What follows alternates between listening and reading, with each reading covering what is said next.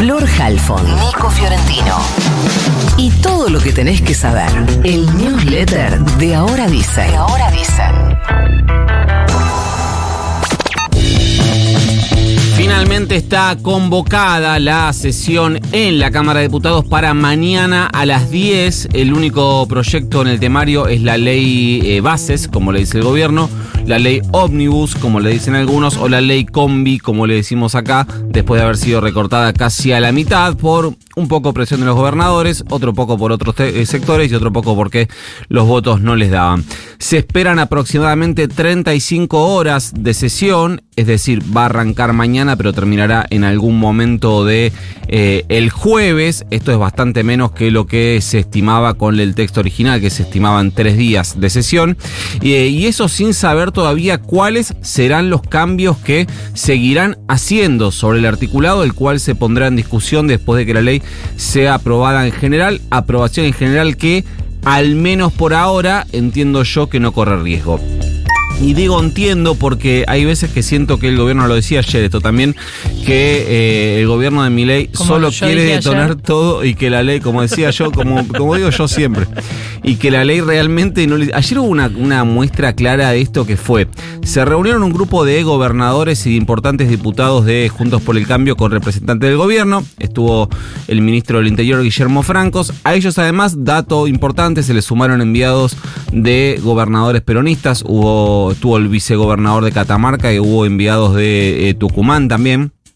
Entre las cosas que le reclamaban a Francos estaba el pedido de que se eh, coparticipe el impuesto país. El impuesto país, saben, es el impuesto que se paga cada vez que uno compra un dólar oficial, básicamente. Ya sea cuando la tarjeta o cuando compras a través de tu banco o whatever. Mientras eso estaba sobre eh, la mesa y los gobernadores esperaban una respuesta sobre, sobre eso, si les iban a coparticipar lo que se recauda por ese impuesto o no, pasaron dos cosas. Primero, un comunicado de la oficina del presidente que dice, la oficina del presidente reitera que el impuesto país y el resto del paquete fiscal anteriormente incluido en la ley se discutirán más adelante. Es decir, ¿para qué mandas uno a negociar si después vas a sacar, sacar un comunicado diciéndome que lo que, lo que te estoy pidiendo te lo pasás por el orto? Básicamente. Y al rato arrancó el show del like del Jabo porque tuiteó Joaquín de la Torre, si no recuerdan quién es, es un ex funcionario de María Eugenia Vidal que quiso ser gobernador por el PRO, pero ahora está más adentro de la Fuerza del Cielo que Conan Basta de todo, decía. tuiteó eh, Joaquín de la Torre.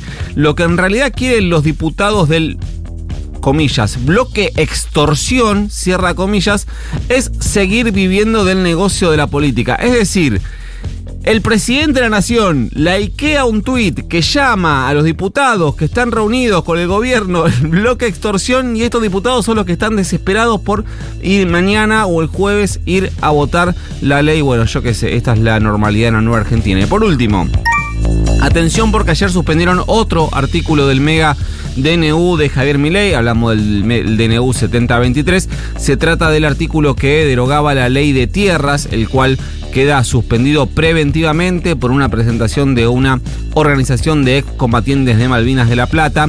En la presentación lo que plantean es que la norma, al derogar la eh, anterior, es decir, la ley, al derogar la ley de tierras, libera el mercado de tierras habilitando la extranjerización de las mismas con dinámicas latifundistas, etcétera. ¿Qué es lo que dijo el juez Kreplak? Dijo que se eh, omitió brindar fundamentación sobre cómo la abrogación de la norma, es decir, el decreto, contribuiría a superar los problemas sociales y, y económicos que trasunta la nación.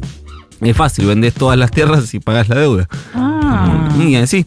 Eh, no se advierte, dice el juez, que el acto eh, impugnado, eh, es decir, la ley, la, derogación de la norma, en realidad la derogación de la ley de tierras, sea adecuado al fin que persigue el Estado, que es la superación de problemas sociales y económicos, y que el medio utilizado, el decreto, sea proporcionado y conducente a ese fin. Así que se siguen cayendo día a poquito, eh, partecita a partecita, artículo por artículo, el mega DNU de Javier Milei.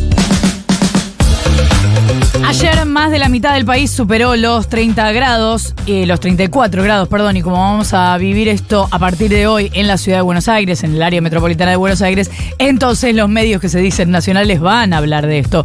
La provincia de Mendoza, gran parte de Neuquén, Río Negro, localidades del este de La Pampa y de San Luis, el sur de la provincia de Buenos Aires, siguen bajo alerta roja por calor extremo, el máximo nivel dispuesto por el Servicio Meteorológico Nacional con temperaturas máximas que pueden llegar a los 38 grados. El alerta de nivel rojo dice que las temperaturas pueden tener un efecto alto a extremo en la salud y ser muy peligrosas afectando a todas las personas, incluso a las saludables. Es algo parecido a lo que pasó la semana pasada con provincias patagónicas que tuvieron temperaturas más altas que el resto del país, pero viste que cuando pasa eso, si estás en la ciudad de Buenos Aires, no se habla de la Patagonia. Seguro que se acuerdan de que venimos hablando de los riesgos de cancherear con detenciones en hechos dramáticos como el asesinato a Uma Aguilera, la nena de nueve años, a la que mataron frente a sus dos padres policías en un intento de robo en Lomas de Zamora. ¿Qué pasó ahora? Queda en libertad el primer detenido por el crimen. Lo que dicen fuentes judiciales es que la UFI número 18 de Loma de Zamora a cargo de Pablo Rossi, le pidió al juez de garantía la libertad de este joven porque, en función de la prueba recabada hasta ahora, no resulta posible sostener su detención. O sea, no hay pruebas para dejarlo detenido. ¿Eso significa que no participó del hecho? No necesariamente, pero el otro día contábamos que su abogado se presentó con imágenes que lo mostrarían a este pibe en otro lado a la hora del hecho, así que por ahora da la sensación de que la ministra de Seguridad Nacional, Patricia Bullrich, que mostró su foto quiero insistir con que no solamente supimos el nombre de este muchacho, que nosotros no lo dimos, sino que además la ministra de Seguridad mostró su foto se apresuró a decir que los responsables estaban todos presos, porque si los responsables fueron cuatro y a uno lo van a liberar, hay una cuenta que no cierra, y a lo mejor es más de una.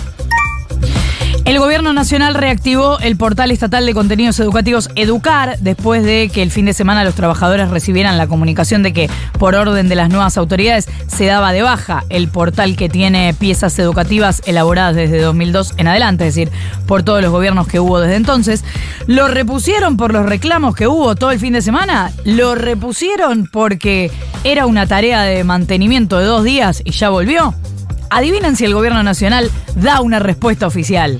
No, ninguna. La buena noticia es que el portal vuelve a estar accesible para la comunidad en general y en particular para la comunidad educativa.